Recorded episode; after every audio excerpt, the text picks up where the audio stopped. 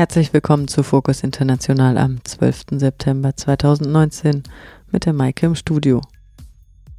Unsere Themen heute Ex-Guerilleros der FARC in Kolumbien nehmen den Kampf wieder auf.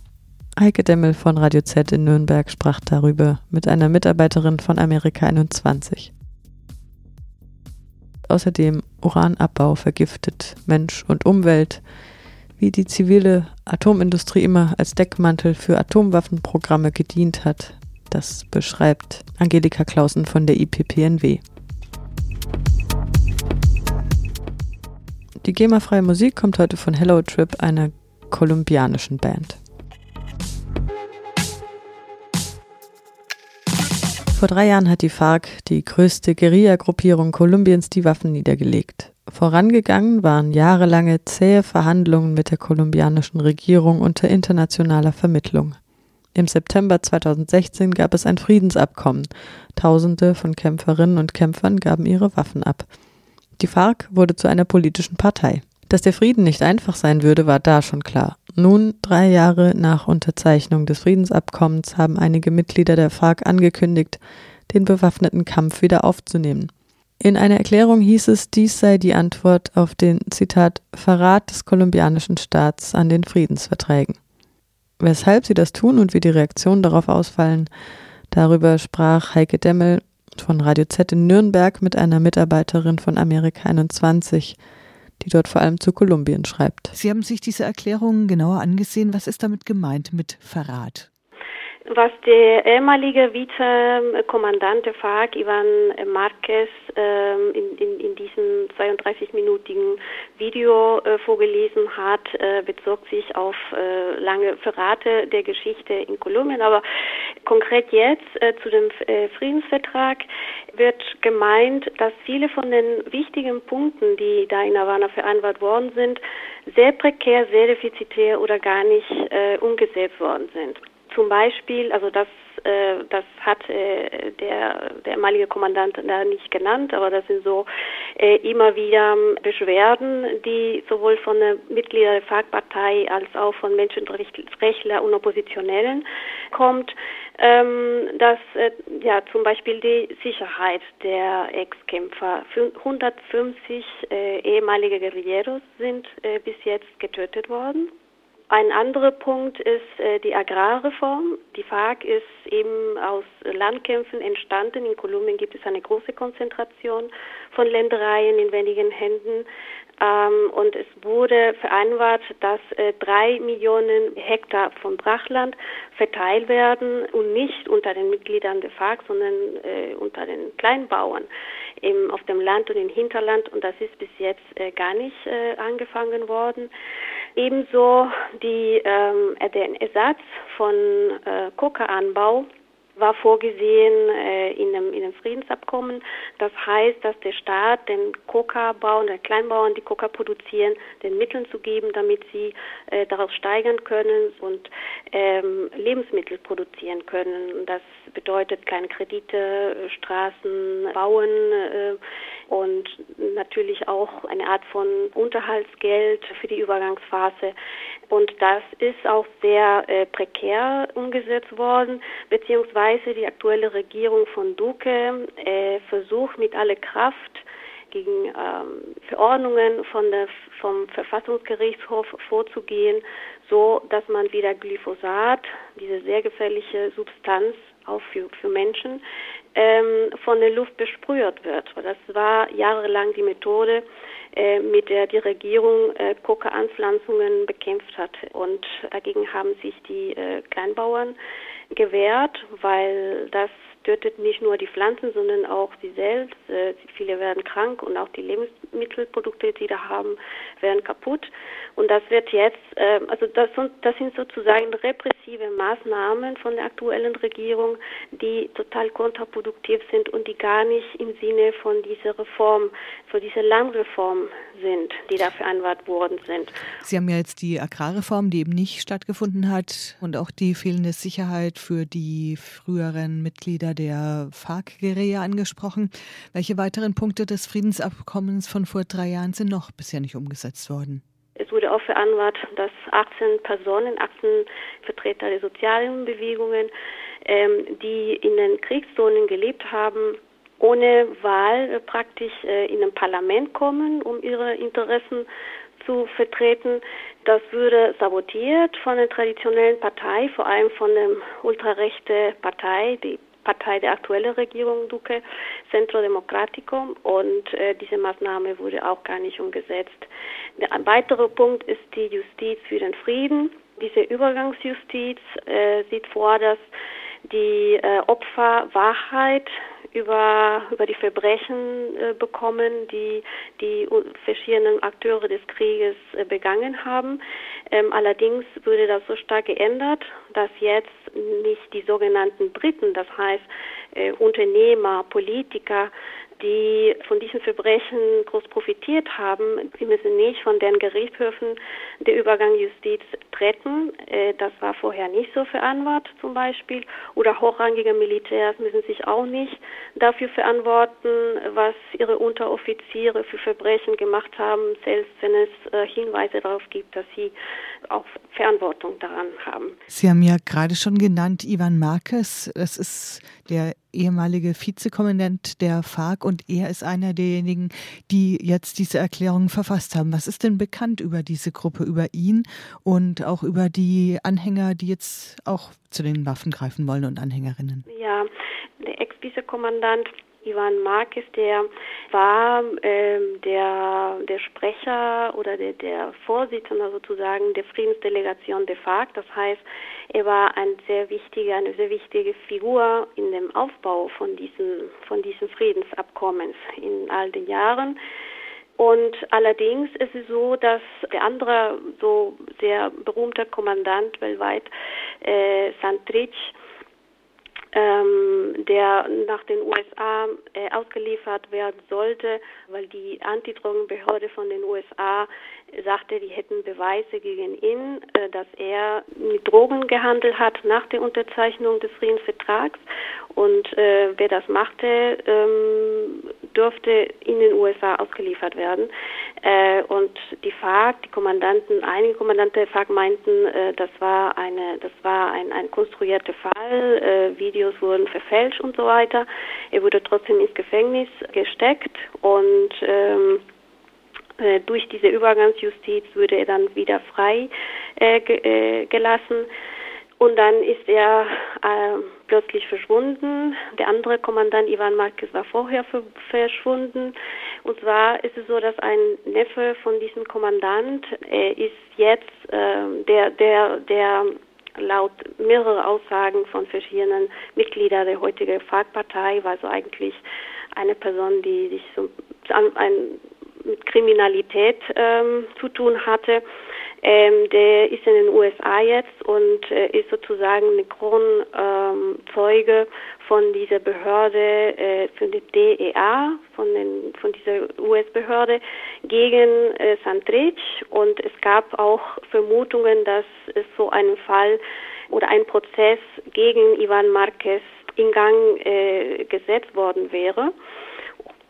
Und ähm, viele vermuten, dass auch so persönliche, sozusagen persönliche Gründe da gibt, dass äh, diese zwei Kommandanten kein Vertrauen mehr ähm, äh, in, dem, in den Institutionen hatten äh, und dass sie befürchtet haben, dass sie in, den, in die USA ausgeliefert äh, werden könnten. Und das könnte auch ein zusätzlicher Grund gewesen sein, warum sie wieder zu den Waffen äh, gegriffen haben, zusätzlich zu ähm, ja, zu, wahrscheinlich zu den großen Enttäuschungen äh, von all diesen äh, nicht umgesetzten wichtigen Punkten des Friedensvertrags. Auf welche Reaktionen ist diese Ankündigung denn gestoßen? Also aus der Zivilgesellschaft, aber auch äh, von denjenigen, die äh, die Waffen niedergelegt haben aus der FARC und äh, die ja jetzt auch im Parlament sitzen. Die FARC ist ja jetzt auch eine politische Partei. Ja, die FARC-Partei hat dieser Wiederbewaffnung von, von diesen Kommandanten ganz emphatisch abgelehnt. Die meisten, also es sind 90 Prozent der FARC-Mitglieder, die immer noch äh, demobilisiert bleiben. Und der, der Vorsitzende dieser Partei, der ehemalige Kommandant Rodrigo Londoño, sagt, dass er für all, für, für, für diese 90 Prozent der FARC spricht, äh, wenn er sagt, dass, dass dass sie, dass die Mitglieder der FARC weiterhin in dem Friedensprozess äh, bleiben wollen. Und äh, viele von, von Ihnen, einigen äh, Interviews haben, äh, waren sehr enttäuscht und fühlten sich auch verraten und haben, äh, ja, haben so ganz heftig gegen diese Entscheidung reagiert. Ähm, von den anderen Gruppen der Zivilgesellschaft, die auch sozusagen Befürworter des Friedens, ähm, wurde auch diese Entscheidung abgelehnt und wichtig für diese ähm, Friedensaktivisten oder Oppositionellen, die sich auch für den Friedensprozess eingesetzt haben, ist es jetzt ähm, anzumerken, dass sehr wichtig ist, dass, noch man, dass man ja weiter Druck auf die Regierung ausübt, damit das Dokument, was da äh, unterzeichnet wurde, wirklich umgesetzt, umgesetzt wird. Sie haben ja schon gerade die Kritik erwähnt, dass nämlich genau dieses Friedensabkommen ja eigentlich nicht wirklich umgesetzt wurde, was ja äh, breit kritisiert wird. Sie haben da auch die Schutzmaßnahmen für die ehemaligen Mitglieder der FARC-Partei, für die ehemaligen Guerilleros ähm, erwähnt. Was wird da nicht umgesetzt und wie äh, stellt sich die Situation dar? Ja, ähm, es ist so, es gibt ähm, so Schutzmaßnahmen für, also nicht für alle 13.000 Mitglieder der FARC. Also nicht jeder hat sozusagen einen Bodyguard. Aber schon äh, sollten die Zonen, wo sie sind, äh, geschützt werden. Das Problem ist es jetzt, äh, oder das große Problem der Unsicherheit, nicht nur von diesen, äh, von, von den ehemaligen Ex-FARC-Guerilleros, ähm, ist, dass die paramilitärische Drogenstrukturen, ähm, die vorher präsent in einigen Zonen waren, die haben expandiert. Und auch man vermutet, dass ähm, die sogenannten Schwarze Adler, das ist auch so eine paramilitärische Struktur, das ist äh, eigentlich ein Name für Geheimdienst äh, der Sicherheitskräfte, die eben nicht nur gegen ehemalige äh, FARC-Guerilleros agiert, sondern auch gegen Anführer der sozialen Bewegungen. Es sind äh, über 700 äh, Aktivisten ermordet worden nach der Unterzeichnung des Friedensvertrags. Das heißt, das Sicherheitsproblem äh, heißt ja weniger, dass sie ein Bodyguard oder sowas in der Art kriegen, sondern ging es darum, dass diese äh, mafiöse paramilitärische Strukturen, dass die bekämpft werden und das passiert nicht, weil die sind ja auch funktional für Konzerne, die in den Gebieten ähm, Megaprojekte anführen wollen oder Großunternehmer oder Agrarindustrielle in Kolumbien. Und Jetzt gibt es ein zusätzliches Problem, dass mexikanische Kartelle äh, auch in Kolumbien jetzt präsent sind und, ähm, und haben sich eben mit diesen Strukturen verbunden. Und das ist natürlich ein, Risik, ein, ein großes Risikofaktor, nicht nur gegen die äh, ehemalige Guerilleros, sondern gegen Sozialaktive. Was ist denn da von der jetzigen Regierung, der konservativen Regierung unter Ivan Duque zu erwarten? Denn die früheren, also was jetzt äh, Vorgehen gegen Paramilitärs angeht, frühere kolumbianische Regierungen waren ja zum Teil sehr eng mit den Paramilitärs auch verflochten. Wie ist es jetzt? Und jetzt ist noch enger, denn die aktuelle Regierung Duque, der vertritt eine sehr ultra, eine ultrarechte Partei, die Partei äh, Centro Democrático, äh, dessen Gründer Alvaro Uribe war. Der war Präsident acht Jahre lang, von 2002 bis 2010 in Kolumbien und wegen ihn gibt es Dutzende von Prozesse wegen Verbindung mit Paramilitarismus. Es würde zu einem, zu einem großen Skandal auch äh, vor ungefähr zwei Monaten, dass ähm, die Sicherheitskräfte oder die Armee speziell äh, oder der, der Kommandant der Armee ganz klar Anweisungen gegeben hat, um Kooperation, damit bestimmte äh, Teile de, der Sicherheitskräfte mit äh, paramilitärischen Strukturen in bestimmten Zonen kooperieren. Das war geheim, äh, wurde aber durch ähm, Enthüllung Journalisten äh, ja, enthüllt. Ähm, und De facto ist auch so in den Zonen, äh, diese Kriegszonen, das ist im, im Bajo Cauca, im Nord, im, zum Norden von Kolumbien, Nordosten, in der, in der Grenze zu Venezuela, in Catatumbo, im Südwesten, in Cauca, ähm, berichten die, die lokale äh, Anführer sozialen Bewegung sowie Menschenrechtler, dass die äh, Sicherheitskräfte weiterhin mit diesen Strukturen arbeiten. Was tun diese sozialen Bewegungen? Was können sie tun? Also jetzt gerade ähm, ja indigene Bewegungen oder Kleinbäuerinnen und, und Kleinbauern gegen genau diese Entwicklung. Ja, was sie bis jetzt äh, äh, gemacht haben, die äh, organisieren sich, ganz stark organisiert, besonders die indigene Bewegung in, in, in Kauka. Äh, die versuchen da äh, Öffentlichkeit äh, zu erreichen mit alternativen Medien. Sie setzen sich dann weiterhin gegen äh, diese Megaprojekte, die ihren praktisch ihr Lebensumstände berauben. Wie hat jetzt dann die kolumbianische Regierung unter Ivan Duque auf diese Ankündigung der Wiederbewaffnung von Teilen der FARC reagiert? Präsident Duque hat sofort zum Krieg aufgerufen. Ähm, und er erwähnte ähm, auch, dass die eine Sache, die diese Regierung äh, mehrmals äh, der venezolanischen Regierung äh, unterstellt hat, und zwar, dass die venezolanische Regierung äh, die, die, die, das ELN, das ist das Guerilla, das es noch gibt in Kolumbien, äh, und die sogenannten Dissidenzen von der FARC äh, in Venezuela unterstützt und finanziert. Und deshalb wird jetzt vermutet, dass äh, diesen Krieg, den Duque schon seit Monaten in Verbindung mit Guaido äh, gegen äh, die venezolanische Regierung führen wird, dass eben die, die Wiederbewaffnung von der FARC als Vorwand benutzt wird, äh, um, um, um in diese Richtung sich weiter zu bewegen.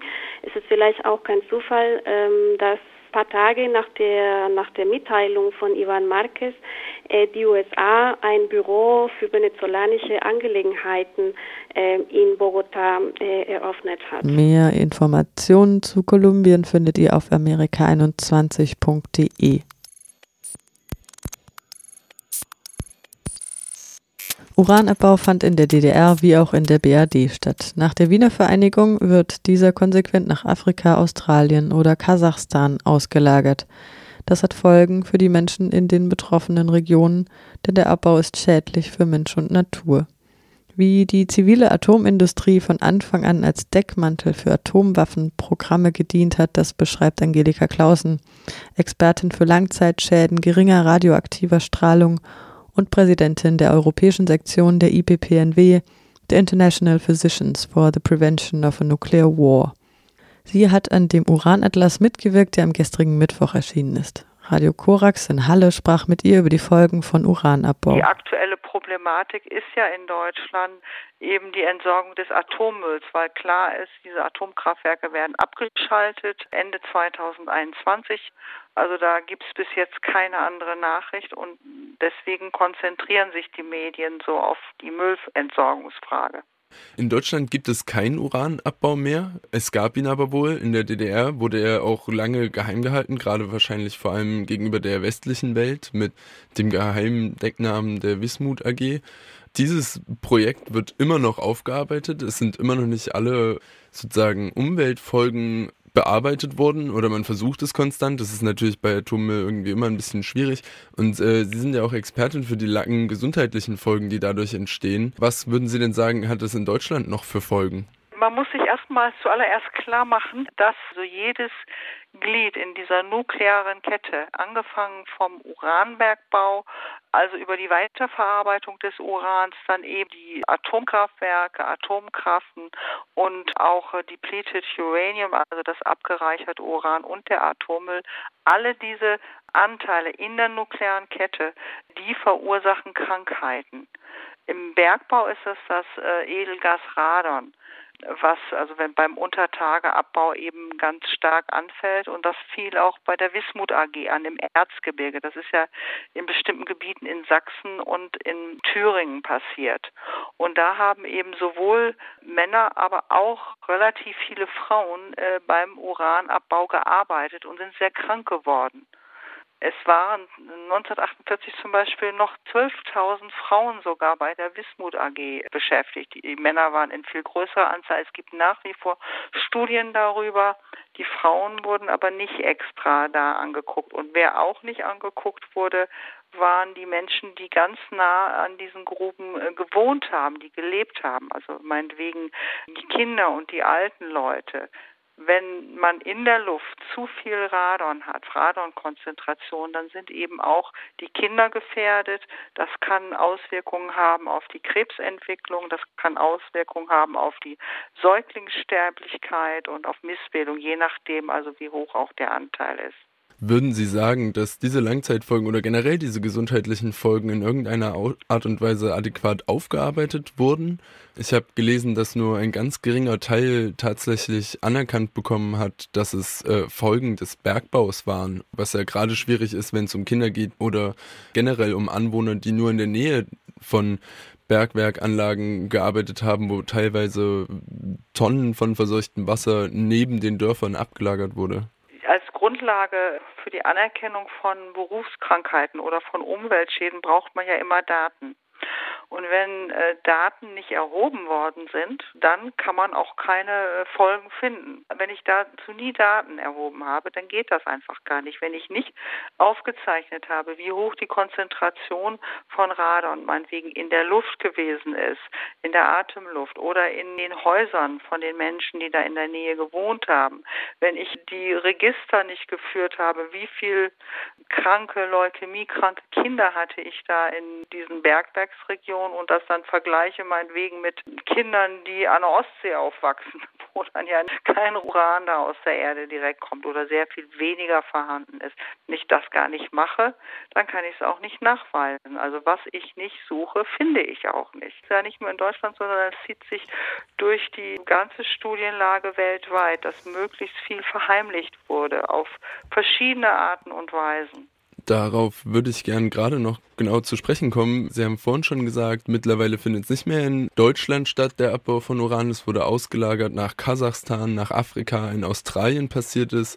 Es ist vielleicht auffällig, dass es häufig in Staaten am meisten abgebaut wird oder in Regionen in den Staaten, wo entweder Bevölkerungsgruppen leben, die sich selber nicht wirklich Gehör verschaffen können oder es teilweise gar nicht nachgefragt wird, wie es den Menschen dort geht.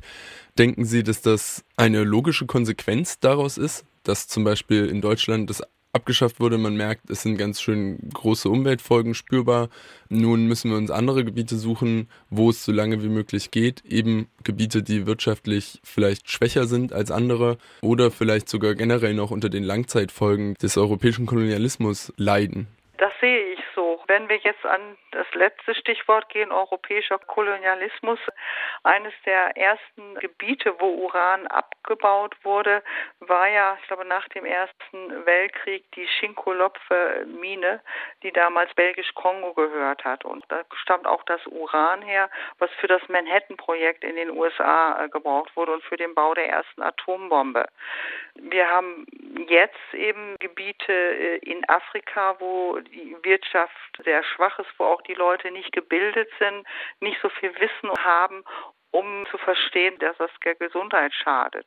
Zum Beispiel im Niger oder auch in anderen afrikanischen Ländern, in Tansania, in Mali, in Südafrika. Da gibt es viele Gebiete. Und was wir als Faktor mit beachten müssen, ist, dass die internationale Atomenergiebehörde mit Sitz da in Wien, die ist ja eine ganz mächtige Behörde und untersteht äh, direkt den Ländern des Weltsicherheitsrates, die fördert ja auch den weiteren Abbau von Uran und führt dann zum Beispiel in Afrika Workshops durch, damit da in möglichen Bergbaugebieten Uran abgebaut wird. Und das wird auch von anderen großen Organisationen mit unterstützt.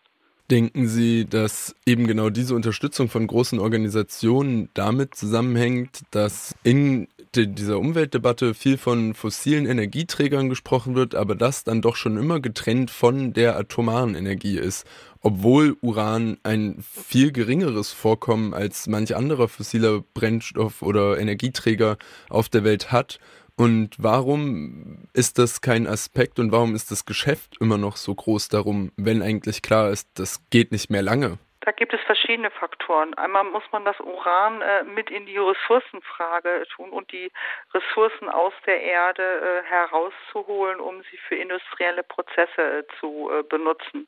Und das Uran, da haben wir die spezielle Möglichkeit oder ja, die Entwicklung, dass man da eben über die Kettenreaktion Atomwaffen draus machen kann. Es gibt fünf offiziell anerkannte Atomwaffenstaaten und vier nicht offiziell anerkannte. Das sind eben noch Israel, Pakistan, Indien und Korea, die ja äh, nach dem Atomwaffensperrvertrag nicht offiziell anerkannt sind.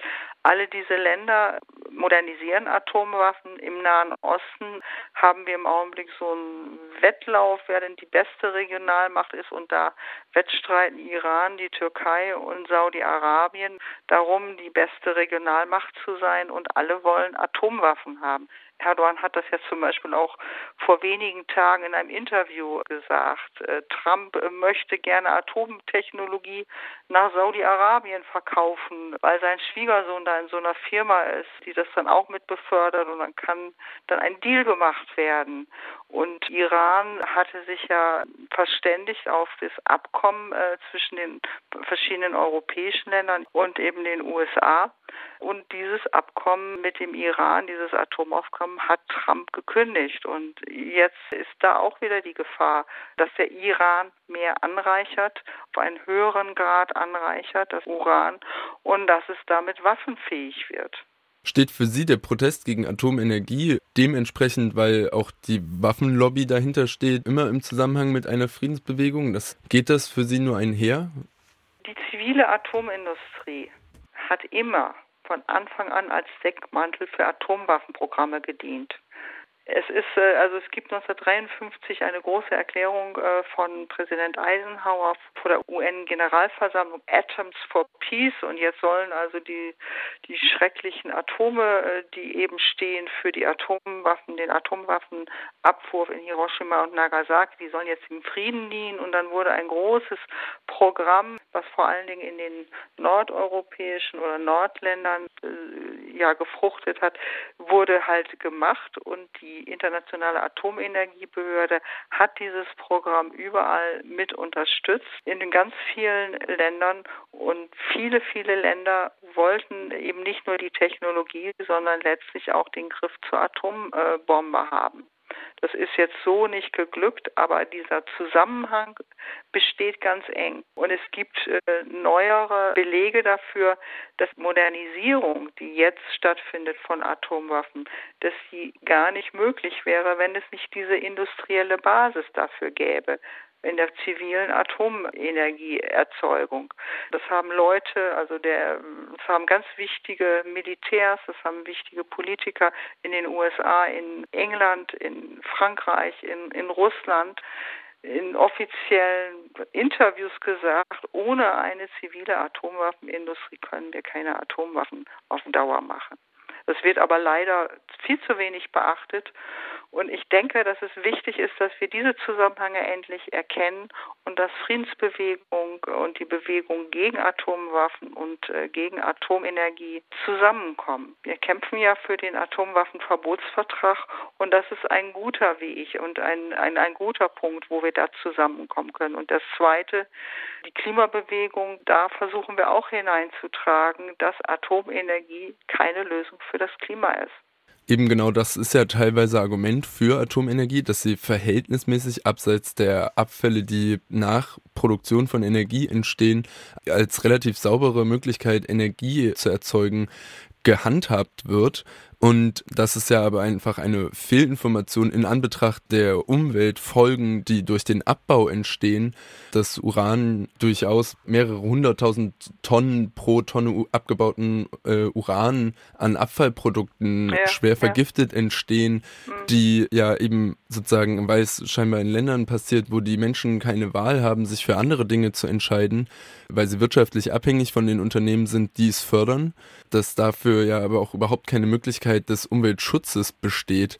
Inwiefern steht Uran deswegen auch immer im Zusammenhang mit Unterdrückung und Gewalt? Das Uran aus der Erde zu holen bedeutet ja, dass man die Umwelt der Menschen, die dort leben, wohnen und arbeiten und auch der Arbeiter, dass man die vergiftet und äh, dass man die schwer schädigt. Und das ist heutzutage nur durchsetzbar, wenn man das in Gebieten tut, äh, wo entweder Menschen überhaupt nicht aufgeklärt sind, keine Schulbildung haben. Es gibt in Indien zum Beispiel so eine, ein großes Gebiet, wo indigene Völker leben, die kaum Schulbildung haben und die schwer betroffen sind und sich kaum wehren können. Oder aber äh, Menschen haben gar keine Alternative. In Kasachstan soll dann äh, der, der Wirtschaftsausschwung äh, mit werden und das bezahlen aber die Menschen äh, mit ihrer Gesundheit oder manchmal sogar mit ihrem Leben. Angelika Clausen war das im Gespräch mit Radio Korax in Halle. Sie kämpft für den Atomwaffenverbotsvertrag. Und das war es auch schon wieder von Fokus International am 12. September 2019 mit der Maike im Studio. Die sagt jetzt Tschüss.